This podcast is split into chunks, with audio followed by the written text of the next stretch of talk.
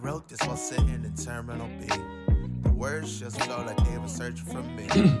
These people unlock my heart without turning the key. My only goal is you go further than me. There ain't a better feeling I can ask for. All year I've been trying to hit fast forward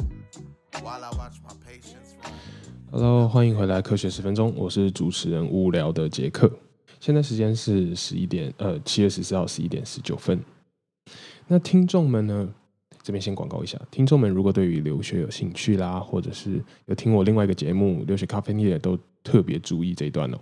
我在这次第五十集特别节目的最后呢，会跟大家介绍一个台湾在地超强的学生组织，呃，世界台湾学生会联合总会。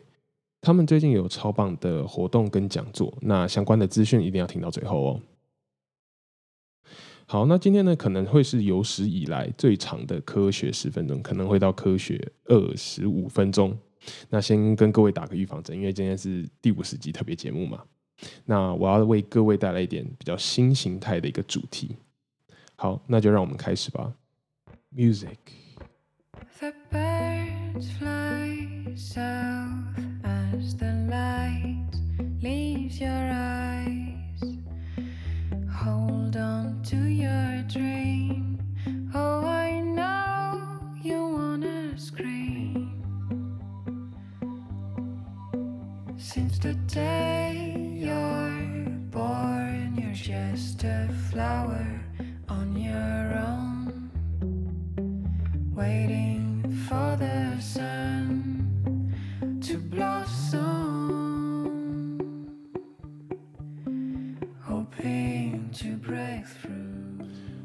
今天要讲什么样的主题呢？今天要来讲咖啡。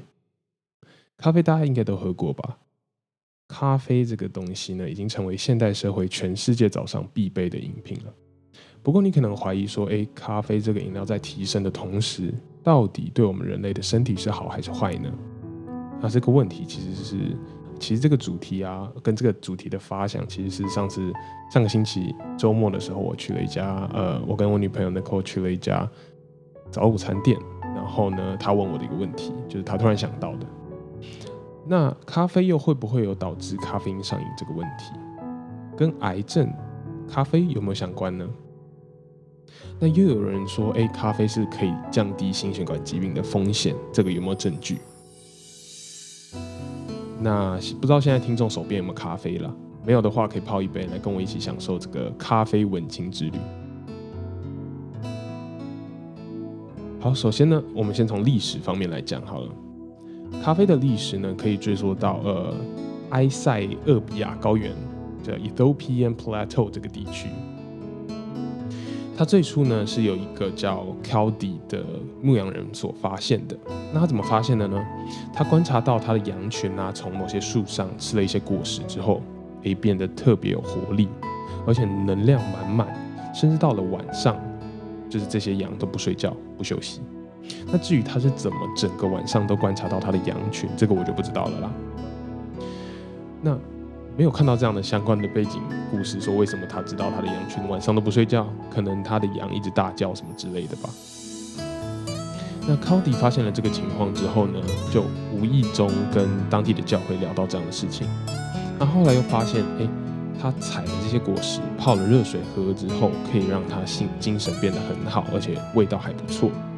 所以在晚上祷告的时候呢，都不会想打瞌睡，只要喝了这一杯东西。慢慢的，这样特别的果实饮料，就这个消息就被传开了嘛。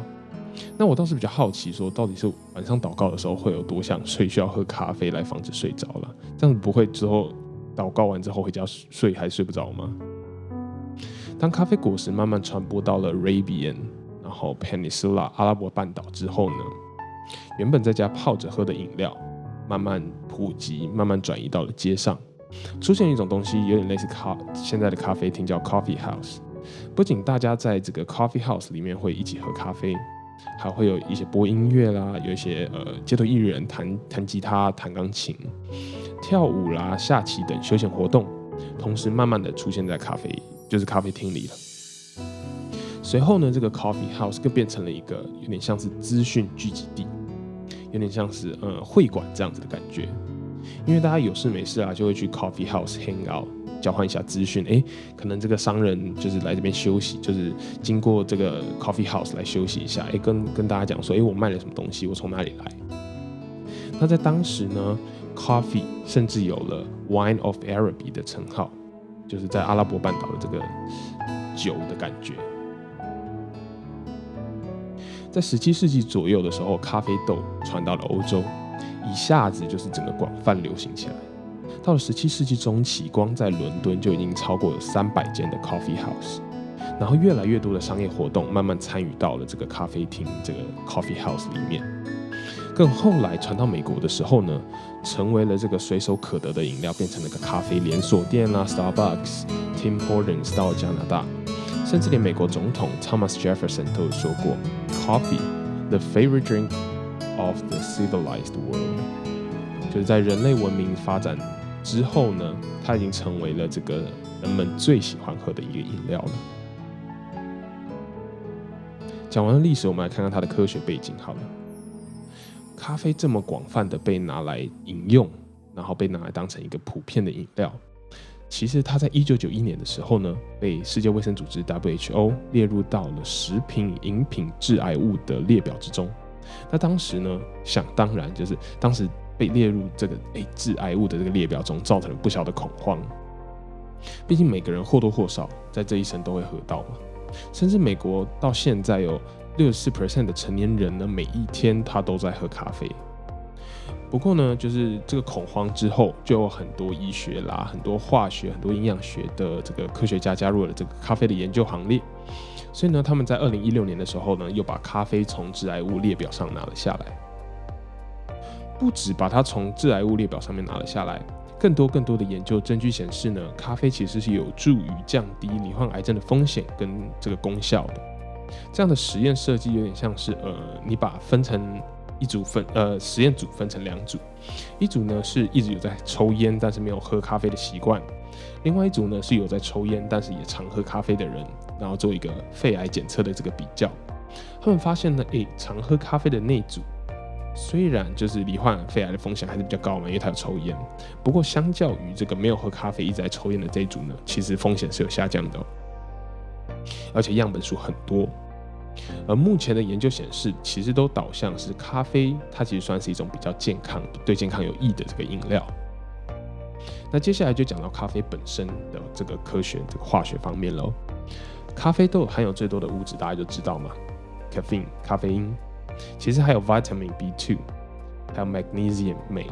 还有一些呢就是植物本身的一些化学物质，polyphenols，呃，chlorogenic acid and like Quintet acid 就只有很多很多这种特殊的化学物质。平均来说的话呢，一杯两百四十毫升的咖啡大约含有九十五毫克的咖啡因。依照美国的饮食健康建议量表呢，一天不要摄取超过四百克、四百毫克，不是四百克哦，四百毫克的咖啡因都是属于健康范围内的。所以呢，大概可以喝黑黑咖啡的话，大概可以喝三到五杯，都算是正常范围内。所以其实比你想象的还要多。不过这边讲的是一般的绿宝咖啡啦，不是这种意式浓缩那种小小杯非常苦，然后非常难以入口的那种，那可能就不一样了。好，那我们就今天入到今天的重头戏了，来讲讲这个小小的咖啡豆到底对身体是有益还是有害的呢？其实刚刚我就有透露一些答案了嘛，其实它是有益的。我们刚刚讲到咖啡最主要含有一些化学的物质，不过这些化学物质呢，其实都是天然的。当然，其实还有上千上百种的微量元素啦、微量物质，是科学家后来经过精密的分析才发现的。你可能感觉说，哎，去咖啡厅喝的这个咖啡啊，这跟在家煮的其实差了十万八千里，完全不一样的饮料的感觉，完全不一样的咖啡。哪怕你用的是同样的咖啡豆，其实不仅仅咖啡豆的产地会影响。咖啡豆的烘焙程度、咖啡豆磨粉的细致程度、怎么煮、多少温度，其实都有特别的手法，会导致不同的风味。那为什么会知道这些呢？其实之前我在星巴克有当过一阵子的 barista，所以呢，我大概对于这个不同烘焙程度跟不同地区的咖啡豆的味道有一点点的研究，也就是一点点很粗浅啦。不过说真的，如果大家是喝拿铁的话，其实喝不出咖啡豆的区别的。每个个体呢，对于咖啡因的身体反应其实不尽相同。少量到中量的咖啡因，在五十毫克到三百毫克这个量，呃，这个范围中间，大概率可以让人很有活力，大脑呢会更警觉，而且可以更专心。但是超过到四百毫克的时候，其实会有一些人会有反效果，蛮多人其实会出现焦虑、紧张、失眠，甚至是心悸的症这个情况跟症状。不过我在这边重复强调一下，其实咖啡呢，目前到发发现就是你在这个健康范围内呢，还是是对人体有益的一种饮料。所以其实可以赶快去买一杯或者泡一杯，让让自己放松一下。如果你很紧绷的话，好，那到底呢？人体有益，对人体有益是咖啡因吗？还是其他植物成分？我们刚才讲的是 polyphenols 呢？又一天要喝多少咖啡才可以对健康有益呢？第一个，我们来讲讲目前人类最大的健康的杀手，除了疫情以外的杀手啦，就是癌症。好，那咖啡呢？其实可以刺激肠胃道的胆汁的分泌，跟降低致癌物质在大肠存留的时间。Polyphenols 呢，可以阻止癌症细胞在动物体内的扩散。咖啡也可以有助于降低雌性激素 estrogen 的量，进而降低雌激素所引起的癌症，像是乳腺癌或者是卵巢癌。咖啡因本身呢，它其实可以去阻断干扰癌症细胞的扩散以及转移，也可以降低身体的发炎反应。进而导致降低癌症的风险。那不过呢，虽然讲了这么多好处，在二零一八年的时候，政府要求在咖啡上，就是咖啡豆啦，或者是任何的咖啡产品，还是要标示一些警语，因为像是有一些 acrylamide 这个东西，这个物质，这个化学物质，在烘焙咖啡豆的时候，其实会产生。这个物质呢，其实不难不难见到，那大家也不用害怕。大家其实应该蛮喜欢吃炸薯条、炸鸡、来洋芋片或者是饼干，其实里面呢，就是。含有高淀粉的东西，经过加热加工之后呢，都会含有 acrylamide 这个或多或少这个物质。在二零一四年的时候，国家毒物研究机构的报告呢，把这个 acrylamide 列入对人类有害的呃食品物质。不过到现在都还没有说一个正式的人体实验，或者是明确的证据显示，哎，我要吃多少的 acrylamide 的食物，或者是我吃了含有 acrylamide 的食物之后。多久会出现什么样生病的症状，还是会导致癌症呢？其实都没有这个正确的、正式的人体实验跟报告出现。所以，二零一八年的时候呢，政府决定只是需要标示这样的警告、这样的警语，可能就是一行字这样，因为不希望造成跟呃之前讲的这个列入癌症列表这样造成大众的恐慌。其实也是啦，你想一下，人类已经喝了好几百年的咖啡，怎么可能会先说突然？就是它会致癌的话，怎么会说现在才发生呢？有更多的证据显示，咖啡豆中其实含有的抗氧化物质跟降低发炎的反应，其实是蛮有效，可以去预防癌症产生的。所以呢，美国癌症协会也提出研究报告说，咖啡的确可以降低内分泌跟肝癌的风险。这边要稍微补充一点，经过研究了发现呢，滤泡式的咖啡，特别是有有过滤的哦。有过滤过的咖啡，明显的比没有过滤的要来的健康。原因是什么呢？没有过滤的咖啡其实会含有一些脂肪，还有一些导致不好蛋白产生的物质，或者是产生低密度蛋白 （LDL） 的一些物质。所以大家要喝的话，尽量一定要喝有过滤过的咖啡是最好的。那我这边呢，想稍微再提一些呃，有关喝咖啡可以降低的一些症状、一些疾病或者是风险。第二型糖尿病的风险其实会因为咖啡降低，因为像 polyphenols，刚刚我刚才讲过这个化学物质，还有一些 minerals，就是矿物质，像是镁，然后钙，其实都可以加加强胰岛素跟葡萄糖代谢的反应。那我把来源文章其实有放在下面，如果大家有兴趣的，可以特别的去看一些它有特别 site、特别引用的文章，都可以去看看。这边就要讲一下不好的地方了啦，因为我们总不能就是一直 promote 它很好，它很好，它总是有一些不好的地方嘛。好，那咖啡因呢，其实可以刺激中枢神经系统，这我们都知道。但是有些对于非常敏感的人，可能会增加他们的焦虑感跟肠胃的不适感。不过我找到大部分的资料其实都是好处，所以呢，少部分的还是有提到一些就是不太好的地方。不过像是就是呃，有些人就是太敏感，会睡睡不着、失眠。或者是呃肠胃不适，或者是心悸这样的感觉。那我又找到了另外一个很有趣的呃一个事实，其实是咖啡因呢，其实是一个天然的抗忧郁物质，因为它可以让人心情很变得很好，降低人忧郁的心情。甚至我还看到，就是帕金森氏症的风险可能因为适量的咖啡因的摄取呢而下降。因为咖啡因可以诱导大脑产生更多的 dopamine 多巴胺，而多巴胺呢，正是因为呃帕金森氏症产生的病因。为什么会产生帕金森氏症？其实就是大脑不正常的缺乏了多巴胺这个物质。那咖啡因刚好可以去提升多巴胺的分泌，所以它是有效的去呃防止帕金森氏症的产生。阿兹海默症呢，也是大脑疾病，会因为每天三到五杯的咖啡，就我们刚才讲过咖啡因这个健康的摄取量，呃，摄取了三到五杯，平均之后呢，有效的会去降低阿兹海默症出现的风险。不过，因为每个并发症的条件其实都不太一样，所以需要更多的呃研究证据去证明是不是直接的影响还是间接的影响。但是目前能确定是有看到这样的趋势。所以总的来说呢，每天喝大概三到五杯，也其实一到五杯都可以了，比没有呃其他没有人喝的人，其实呃可以低很多疾病发生的风险。不仅疾病发生的风险降低，其实早就是早死率也会下降，所以大概低十五 percent。这些都是因为咖啡因可能会造成心血管疾病的风险下降，脑部疾病刚刚讲过的风险下降，然后发炎反应下降都有关系。但是多喝咖啡，你会想说，哎，我那我就喝很多，但是一定要就是还是要注意在咖啡因健康的摄取量中间，就是适量的摄取。你喝多了，真的不不会有更好的作用，反而会导致焦虑或者是心悸。所以其实要依照自己身体的敏感度去做一个调整，不要过量。那过量的话呢，那个心悸的感觉其实就是很像你心脏一个不规律的在跳，然后你很能感受到好像有点胸闷，好像有点喘不过气的这个感觉。那为什么会知道呢？其实我那时候在 barista 在 Starbucks 工作的时候，因为我们都必须有新品新新的单品咖啡出来的时候。其实我们都会做一个适合的动作。那因为我那时候是刚进去嘛，所以在还在训练的过程中，呃，店长就其实他有跟我讲说，一次一天不要喝太多，不要太勉强自己。不过呢，我那时候就想说，哎，赶快的去尝很多不同单品，然后它的味道是什么，我可以赶快记下来，这样可以跟客人做一个介绍。结果一天大概喝了呃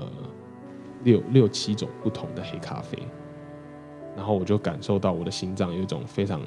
大力的在撞击我的身体的感觉，然后到那时候我才知道，哎，原来这就是心悸的感觉，真的不太舒服，所以大家千万不要轻易尝试了。那我相信咖啡呢，其实真的就是你适量的喝，其实可以让我们身心很放松，可以让我们有那种，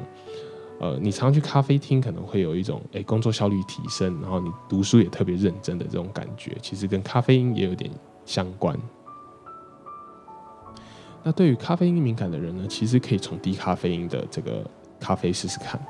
不过要小心，就是你选择的咖啡啊，不要有额外的糖或者加了其他的糖浆跟奶油，因为这些额外的添加物都会造成身体的负担。所以最好的就是喝咖喝黑咖啡，或者是冰滴咖啡啦，或者是呃现在 Starbucks 的这个 Cold Brew 冷冷萃咖啡都还不错。那我这边在最后呢，短短的介绍一些咖啡的一些小知识好了。当做一个夹带私货了。咖啡豆主要的分成两种，Arabica 跟 Robusta。阿拉比卡咖啡豆呢，它带有中等的一个味道，不会很强烈，而且广泛的流通在世界各地。但是阿拉比卡的咖啡树呢比较难种，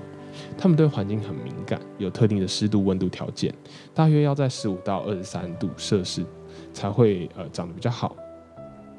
那另外一种 Robusta 呢，是中国咖啡树，它其实就比较好种植。它大概就是六十五到九十七华氏都可以种植，所以大概是呃，多少十七到三十度都可以种植，而且在气候比较极端的地方，其实都可以可以长得不错，像是在热带雨林，在高湿高热的情况下，都可以长得蛮好的。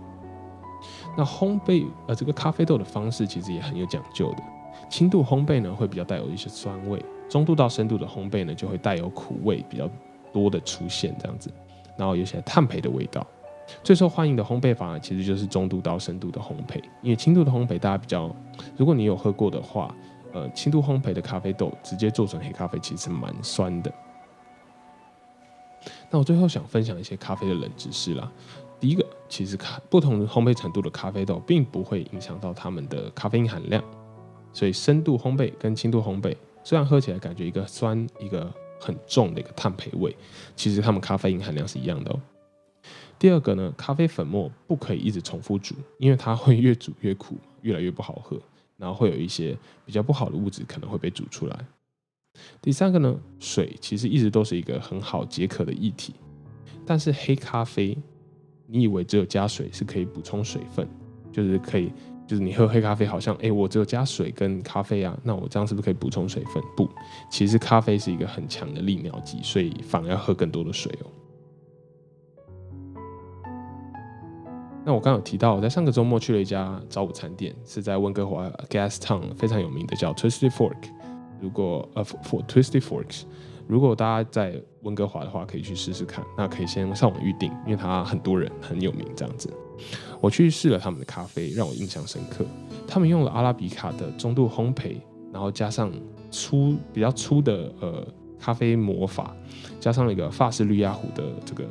呃煮的方式，让他们咖啡其实喝起来特别顺口。所以我特别推荐大家去喝看他们的。呃，咖啡，那他们的早午餐其实也还不错，就真的可以试试看。那我还会就是慢慢的去探索不同的咖啡厅，然后不同的咖啡，然后再跟大家做一个推荐。如果有机会来温哥华玩的话，我就希望大家都可以去试试看。好，那最后呢，我就想要来 promote 一下呃世界台湾学生会联合总会。那这次呢，我我的这个咖啡的主题其实有跟他们合作。那在 IG 上面会有一些现实动态的问答。那听过我这个呃特辑咖啡特辑的人，其实我相信星期六的这个问答一定都会打满分。那世界台湾学生会联合总会是什么样的组织呢？它就是简称世学联啦，是以服务全球台湾学生为一个宗旨的非营利组织，也是全台呃全世界世界规模最大的台湾学生会哦。他们会召集世界各地的台湾学生一起去参加一些公益计划、交流，还有回馈台湾。在交流活动的部分，除了一年一度的晚会，就是世界世学联联合晚会，可以认识其他的留学生之外呢，也会有很多求职的讲座。像最近他们跟台积电这个非常大、一间又非常强的公司，一起办了一个线上求职的讲座，分享了很多很多的资讯。去年的领袖论坛呢，也是邀请了许多业界的一些非常厉害的。呃，大佬分享他们经验的跟想法，然后启发对于某些专业领域可能有兴趣的学生，未来想要做这样的职业，都有就是让他们有这个机会去跟他们接触。除此之外呢，今年加拿大与英国的留学新生也可以报名最近的全球新生说明会。不同于代办的分享，他们是由全世界的学长姐带来第一手的经验跟消息，所以实用性跟单纯性都非常高。另外，这个平台不止协助台湾年轻世代，也希望激励已经在海外的留学生返乡返乡回到台湾的时候去贡献他们所学的。而学术呢，其实就像我们科学十分钟一样，也是他们很关注的领域之一，所以才促成了这次的合作。他们的学术部呢，不只会产出就是他们自己的一些呃小专栏，然后更每周都会有一些国际新闻的转发，以及各个领域的冷知识做一个分享的动作。那要怎么样找到他们呢？IG 搜寻，呃，世界台湾学生会联合总会，或者是 WWTSA 二零一九就可以找到他们啦。那他们第一届的社长，也就是创立这个呃世学联组织的社长，其实就是 Frank，也是我在西雅图在西雅图读社区大学的时候有就是认识的朋友。那他真的是一个还蛮厉害的人，然后他创造这个组织的西呃这个宗旨也是。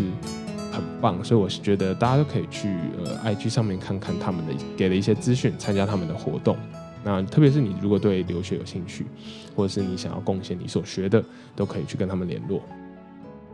好，那今天的科学十分钟就到这里结束了。不知道大家喜不喜欢这样特殊形态的一个节目？我也我也是去订阅了一些特别的音乐，然后希望给大家带来一个听觉的响应。好，那喜欢这节节目的话呢，可以到 Apple Podcast 留言五星，然后也可以私信 IG 科学十分钟跟我说你喜不喜欢哦。那我们就下次见啦，拜拜。